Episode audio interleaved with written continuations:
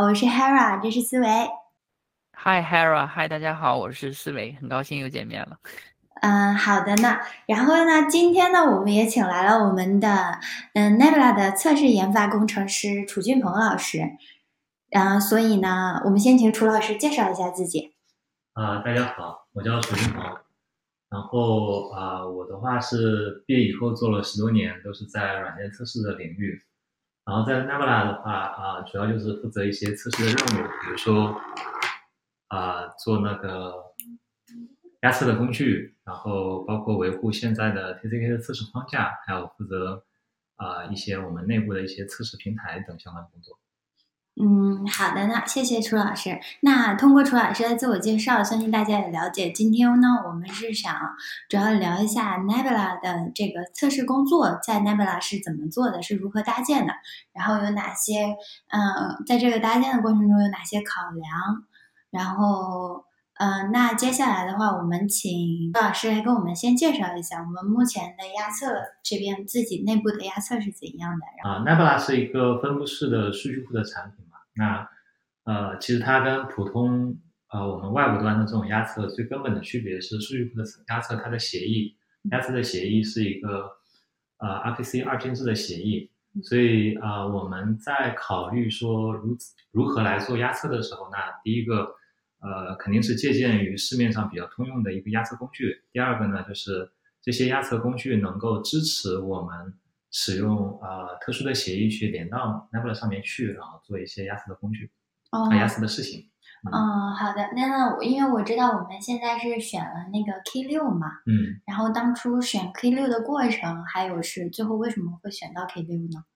呃，选择压测工具其实也是呃选了好几个工具，然后呃调研的按按先后顺序的话，就是从 Gmeter 到 Python 的那个 Locust，再到 K 六，嗯，然后呃先说我们的呃对工具的要求吧，其实抽象出来的话就是三个最基本的要求，一个就是它可以从 CSV 里面去啊、呃读数据啊嗯，也是一种典型的一个数据源，嗯后续它可以加可能其他类型的数据，然后我们读到这个数据以后，作为呃压测的这个数据，比如说我们构造一个查询语句这样子。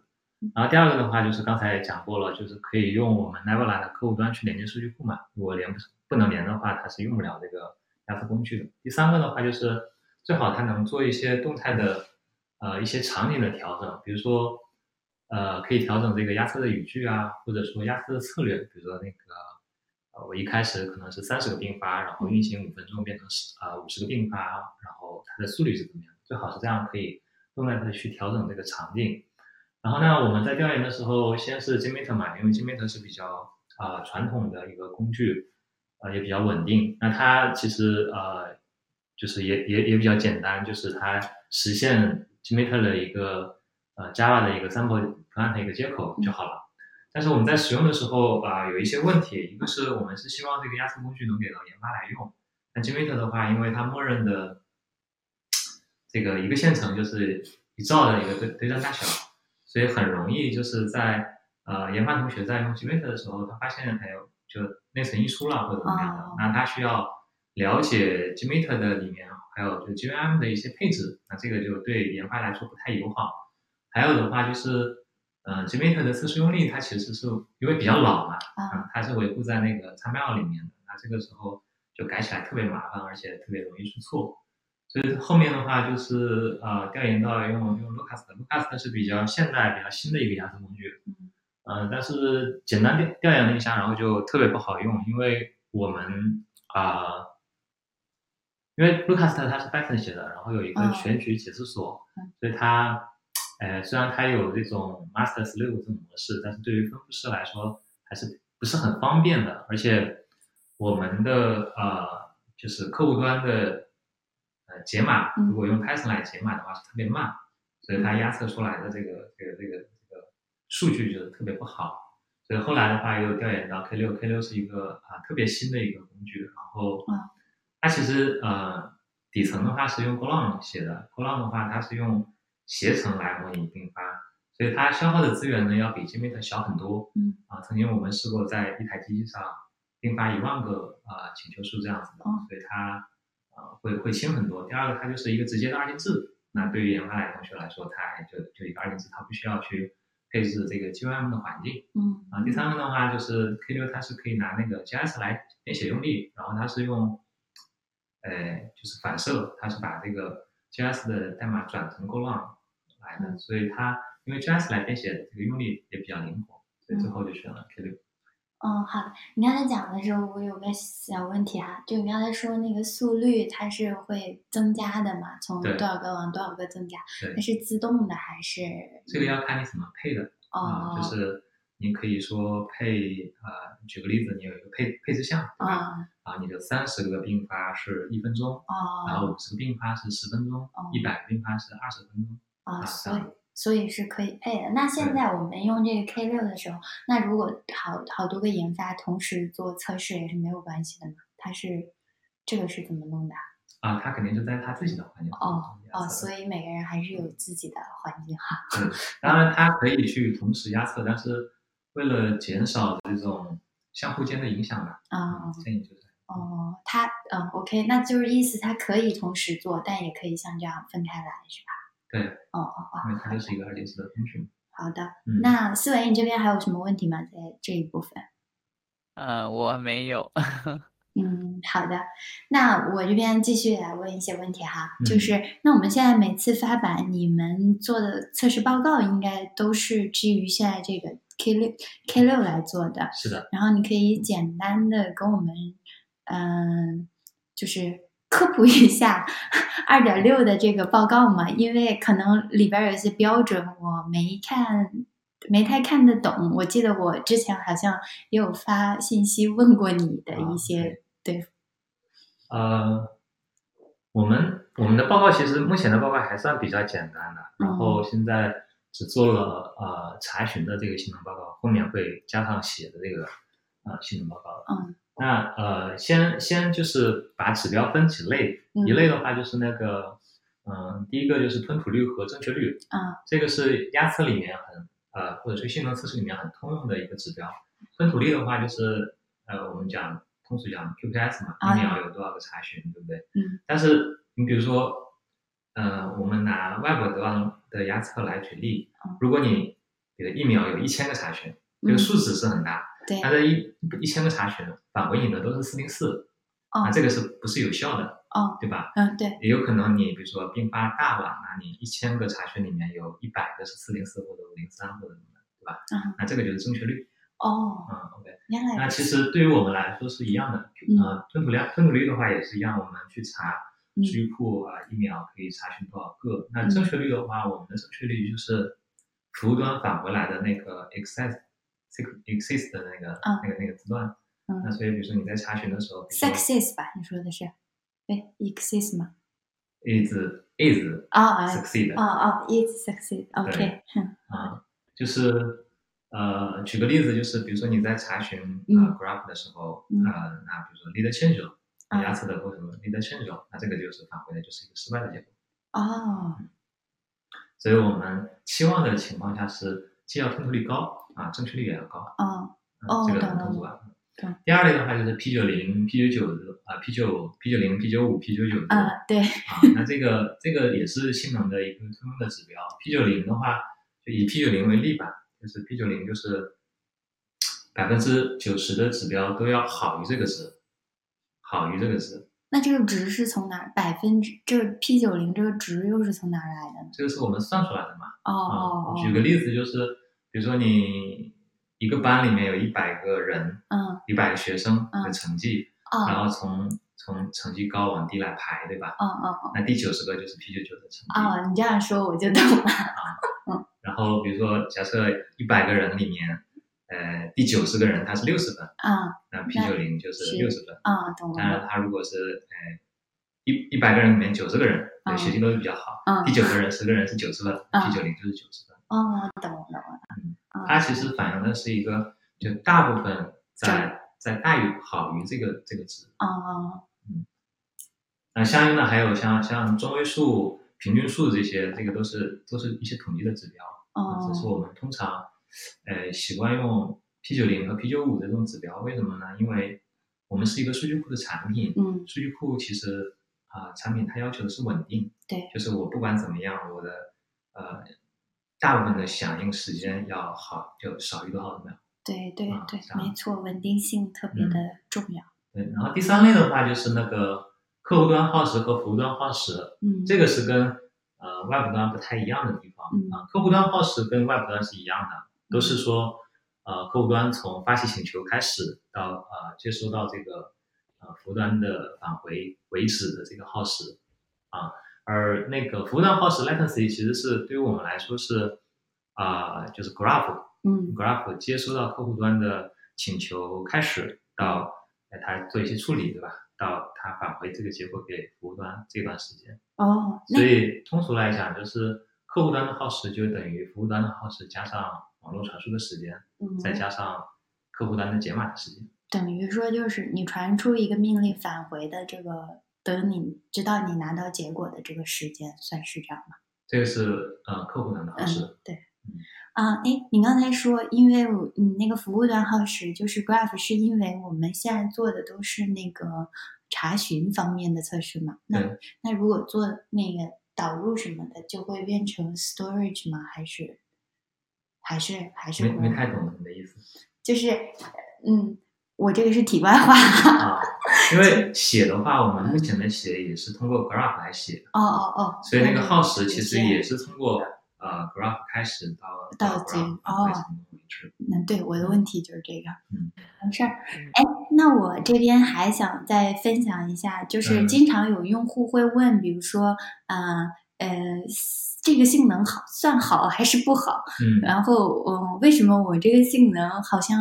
嗯、没有你们官方出来的结果不嗯一样啊，什么之类的？所以我想希望你可以就是分享一下，嗯，最影响、最能影响性能的因素具体有哪些？嗯先，这个这个其实问题也比较大嗯啊、我们先分开来说嗯读写吧，先说嗯写，写比较简单一点，嗯因为我们呃 Nabla 对写的话只有呃编解码的操作，对啊，呃，我们现在说写就不带索引，带索引就是就是可能会双倍，就是带一条索引就双倍这样子。嗯那只说写写写不带索引的情况下，嗯那其实最大的因素还是呃磁盘的 I/O 读写和网络的带宽。啊，因为其实我们不做什么事情，所以呃瓶颈一般来说不在 Nebula 这里，哦，明白了，啊所以我们通常会建议使用 SSD 嗯，和万兆的网络，就是因嗯为它它对这个写的影响也也是特别大。好的，所以有的时候，呃，比如说，嗯，我们在论坛上之前有看到过，就是对他说它是一个 SSD 嗯对啊的磁盘，嗯但是呢，它写的特别慢，比如对它用 Importer 去导入啊，我们说我们的 Importer 导入可能达到呃三三万一条，嗯呃三十万万条每秒，嗯啊，他说他达不到那么多，对那那可能就要问问他网络是怎么样的，嗯如果他是千兆的网络，那这个就肯定很麻烦，哦嗯，好了，懂了，嗯，然后那对于读的话，就就更多就是因为不同的查询语句，其实呃我们实现的逻辑是不一样的啊、所以呃肯定是是呃极端情况下，比如说像 Match 肯定是要比 Go 要慢很多，对然后像我们现在那个 Fan Pass 啊、如果你、嗯你是是 All Pass 的话，它会扫扫扫所圈有，呃吧嗯所以就很会很慢。嗯但是总体概括来说，如果我们不考虑说各个语句是不一样的，只是从系统级别来考虑的话，对，那一个的话就是提高 storage 的那个 block cache，block 嗯 cache，这样的话，呃，它它这个 block cache 我们现在是依赖于是那个 RocksDB 里面的实现嘛，那这样的话，它数据在这个 cache 里面，它就会减少这个磁盘的读，嗯啊，磁盘读减少了以后就会就会好很多。然后还有的话就是，呃，语句的话可以尽量的减少一些客户端和服务端的这个传输数据啊。啊，举对，个例子的话就是，比如说我们够三跳吧，嗯然后它返回来一百万条数据，啊，那假设这个一百万条数据对于前端来说是没有什么意义的话嗯，那你其实完全可以先 count 一下啊，啊它，只是返回一个条数。对，或者说你你只想看看一部分，那你加一个 order by 加一个 limit，嗯，像比如 limit 两千，那少传输一点数据，这样会呃快一些。感觉这也是一种类似于资源有效的利用，啊、对对，就是嗯，对，就是有一些不太必要的东西，它就没有必要必要用用到我们的资源，这样也会快一些。对。好的，嗯那还有一个就是关于，呃，如果就是一个新来的用户，他想来说，哎，我自己来测一下你这个东西，然后测什么方面呢？测 Nebula 呀，就是导入和查询嘛，大家嗯一般主要就是测这两个吧。嗯，嗯、具体的它的流程和有没有哪些建议是怎样的？呃，其实之前也在呃运营这边写过一则文章，嗯就是关于我们 Nebula Bench 的这个从头开始一个使用，嗯呃，从部署用 Ansible 来部署，然后到 Nebula Bench 可以生成一份标准的 LDB 的数据，然后用这个数据做导入，导入完以后查询，其实在那个文章里面都有。那我觉得就是可以先用这个 Nebula Bench 的这个，因为它是 LDPC 的这个数据，嗯，先先大概走一下，嗯然后可以看一下系统瓶颈是怎么样。然后，如果自己的业务真的是比较复杂的情况下，对案件比较复杂的情况下，然后那再用自己的业务去去测一遍。嗯，好的好的。然后那个 Nebula 的 Bench 到到时候这个链接我也会放到我们这个平台上面的，大家可以去看一下。好的，嗯，思维你有问题吗？嗯，好的，感感谢俊鹏。我觉得你你刚才分享的那个呃，就是这个测测试的这个就压力测试，然后包括新新手怎么去呃，先把基基准的那个压压测的一些调试做好，然后再按需，如果他们有业务特别的去按照他们方式再去呃做压测，再去调整，这个这个过程特别特别好。嗯，那我就是咱们现在主要都讨论了一些关于压力测试的部分，就你能不能给我们分享一下，就是，嗯、咱们 Nebula 已经在做的一些其他呃角度的测试，包括，呃，可能单元是开发自己在做，那上功能上的，然后甚至再往上一层的测试，或者是，呃，比如说 Chaos 啊，就是这些其他方面的一些点滴嘛。啊，OK，嗯，先简单说呃功能吧。功能的话，嗯，因为数据库的这个产品，它的嗯查询从查询的呃侧来说，它的功能会比较标准。比如说，啊、我就是一个输入什么样的 query，在什么样的呃在什么样的数据集下，然后输入一个什么样的 query，我得到一个什么样的输出，这个是标准的。嗯嗯，所以呢，我们基于这个这个查询相关的事情呢，我们就做了一个 BDD 的，就基于那个 p r i test 的 BDD 的，然后做了一个呃功能测试的框架。那其实对于呃开发也好，或者说嗯我们测试也好，都可以在上面去维护那个用例。那其实也比较简单，就是我们定义好我们自己的一份数据集啊，然后去写我们输入的 query 的条件，然后我们再把这个符合预期的这个结果输上去就好了。目前的话大概有几千个 case 吧，嗯，这样我们每次呃 PR 的时候呃都会跑这个 case，然后这样能保证说基本的呃像查询能啊、能能测一遍，比如说嗯，就就比如说有一些呃查询，比如说结果，比如说有写了一个 match，然后我要预期的结果它是什么样子的，它比如说它的它的那个列的列名是怎么样的，那其实在我们那个 case 里面都都会有啊，这是功能上面的。但这个其实呃目前来说还不完全够啊，因为现在的话只是从呃查询与查询侧来做一些功能的测试，但是我们现在对于比如存储侧的一些呃测试，比如说啊、我们有一些 balance，呃，我要加几台机器，然后做一些 balance，然后比如说像，嗯，比如说是 Raft 的一些的或者心跳一些的一些测试功能偏功能的一些测试，目前我们还没有加，后续的话也会把这个东西加在，可能不加在这个上面，就这个刚才说的那个功能测试框架，它更偏查询，嗯然后边存储的话，我嗯们做在另外一个地方，现在还没开始做，已经在规划在做了。嗯，这是从功能上面来说的。然后你刚才还讲了，像 Chaos，Chaos 的话，我们现在也在也在规划吧。就之前其实是有用 Jepson 和那个 Chaos Mesh 有在做，但是呃，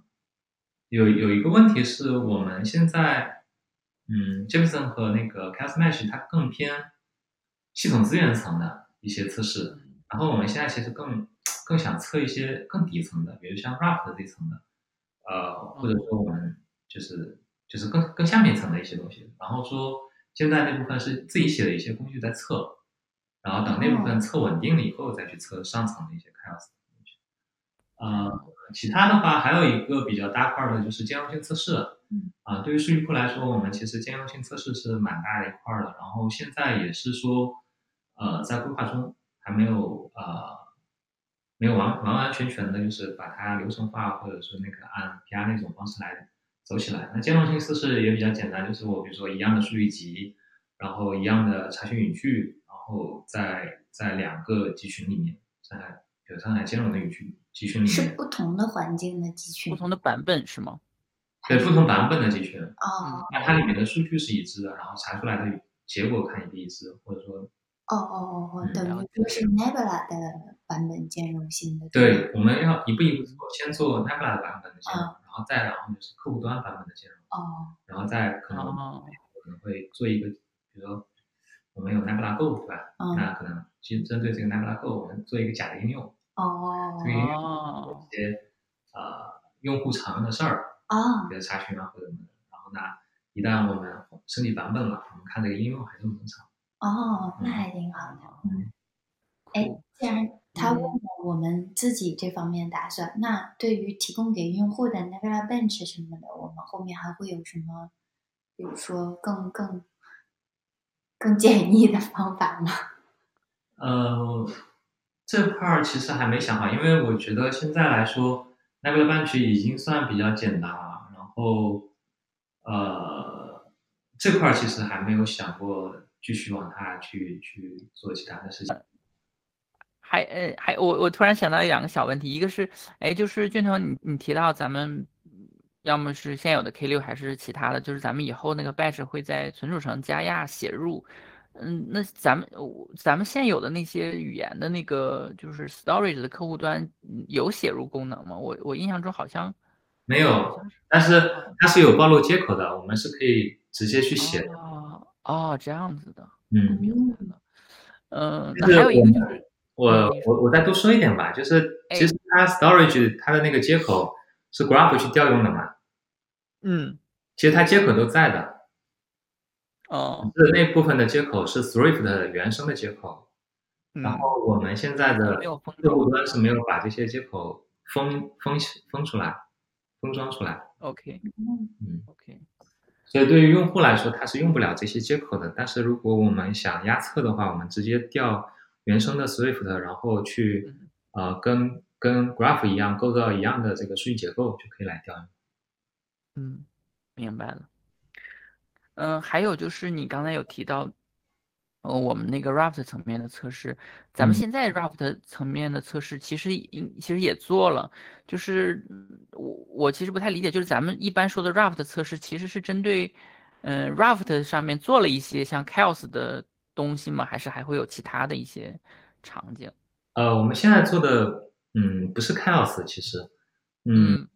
，Chaos 的话，你可以理解为我的 Raft 已经比较稳定了，然后，呃，在 Chaos 上面我，我做各种各样的故障，然后哦看这个结果。它其实，呃，我们讲 Chaos 它是一个混沌的嘛，对，其实你是不知道什么样的预期，对吧嗯？你就是注入一个故障，然后看它好好还是不好，嗯我就说这个预期是是一个异常的预期，或者说或者说怎么怎么讲，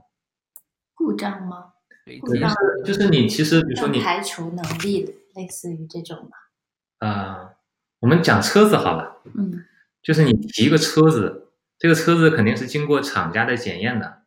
嗯，对吧？然后你这个时候你在车子上面你提车了，你提了一个新车，然后这个时候你要做一些，哎呀，我万一这没电的时候怎么开？哎，会不会有点问题？怎么样？有问题？嗯这个时候都已经是经过厂家的各个更细致的检查，已经通过的情况下，你再去做这个测试。啊，嗯，然后我们我了刚才提到，我们现在对 Raft 的测试呢，是说是功能性的是吗？呃更偏底层的一应个，该是还在开发的一些东西，然后对更偏底层的，比如说 Raft 里面它万一在在 Raft 传输的时候一些错误，那这种错误它是在 Raft 那个混沌 Chaos 里面是模拟不出来的，Chaos 它只能模拟说网络故障。嗯但它模拟不出来。比如说我呃 Raft 在同步的时候，比如说它 append log 满了，或者这个 append log 没有 commit 上，嗯。你们这个相当于就是厂家的第一个质检吧？对，有点有点有点这样的吧。就是或者说合合分规合规检查这种。对，然后就是现在还没有到 chaos 那一步，嗯等到 raft 会比较稳定的时候，再到 chaos 上面去。嗯，懂了。 OK，所以咱们的那个嗯、呃 Raft 现在的测试都是比较更细，相比于 Chaos 更细力度，然后针对 Raft 里边那些关键的那些点，然后还是制造一对些故障，然后对去 OK，明嗯，白明白。否则的话，就会你比如说你跑一个 chaos，然后发现一个问题，然后其实你嗯，因为我们现在可能定位嗯没嗯有测过，你其实不知道到底是在哪一步，比如说到底是在 commit 是错误了，还是呃传传那个数据的时候错了，还是怎么样的？那我们后续的话，呃，就是先把底下的这些 case 先有着，啊、你可以理解成一个是单测，一个是集成测试这种概念吧。啊，就是就在垒一些呃针对 Raft 的一些单测，然后呢，等到我们上上那个哦 Chaos 了以后，如果它真的发现问题了，我先单测测一遍，再回过头来再单测测一遍。哦嗯，哎，那那我还想再问一点，嗯就是咱们在测这个比较细比较单测级别的这种 Raft 的 case 的时候，嗯，我们背后是真的有一个 cluster 吗？还是我们其实 mock 了一些进程，然后是什么层层面上的？呃我们现在呃现在那个是文林在弄的嘛，他其实就是自己写了一些代码，哦，直接写代码，然后去调用 C 加加的这个这个东西。然后其实像你说的吧，就有有一些是 mock 的，然后有一些是它一边在呃调 C 加加，一边在就模拟不断的去插入，嗯，哦嗯， ，OK，所以这部分就哎是那你刚才说的，就自己写的工具，它这部分现在还没有加在那个 Chaos 上面。哦，那我们这部分工作以后也会就是开源出来是吗？现在还是我们是 in house 的那种自己搞的是吗？自己搞。呃，开源不开源倒另说吧，但是呃，之前我有一个想法是可以把这部分呃做成是那个，比如说是嗯 Chaos Mesh 的一个一个 CRD，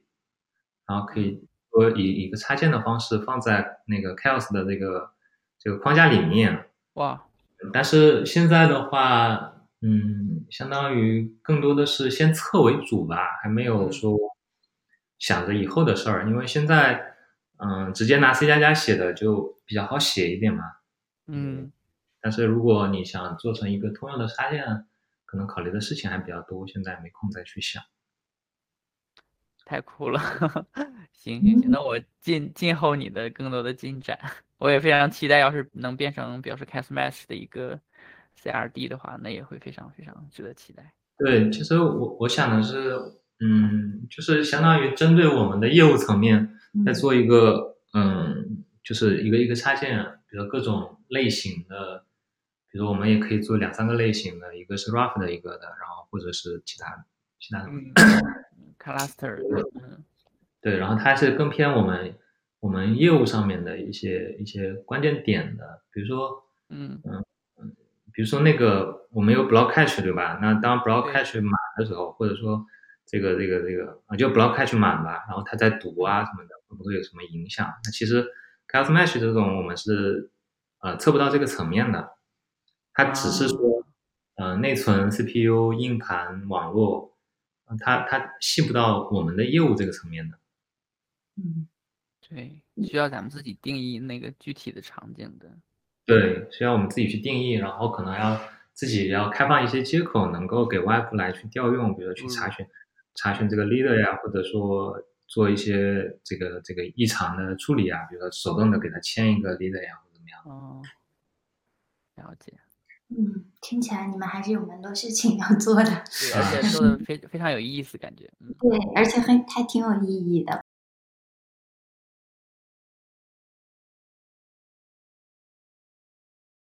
军团的了解非常的详细，然后最后我们还有一个个人问题哈，嗯就可以简单的说一下你的一个上班日是怎么样的，比如说几点钟起床，然后怎么吃早饭，然后上午做什么，下午做什么，几点钟下班这样的。呃，几点起床？一般七点半吧，然后八点钟就出门了，嗯，然后九点到公司，我比较远， 哦，你对是怎么来通勤的呢？对，坐地铁啊，坐地铁对，啊？然后到了公司倒水，然后早上的时候会看一下邮件什么的，然哦嗯后看一下今天安排什么，然后就开始干活儿。嗯基本上啊，有可能早上也会翻一下论坛，嗯嗯然后要么就干活儿干活儿干到中午快中午了，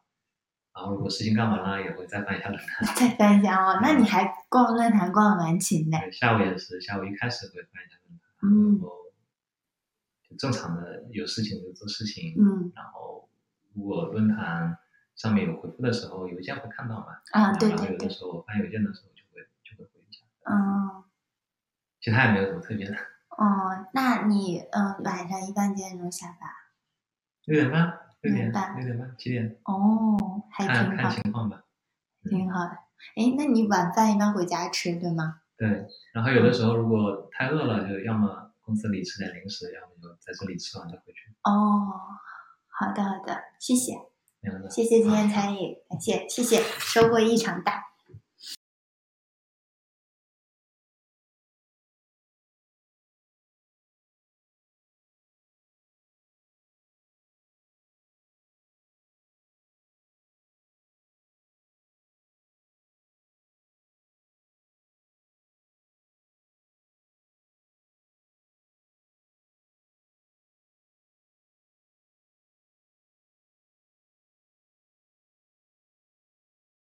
那谢谢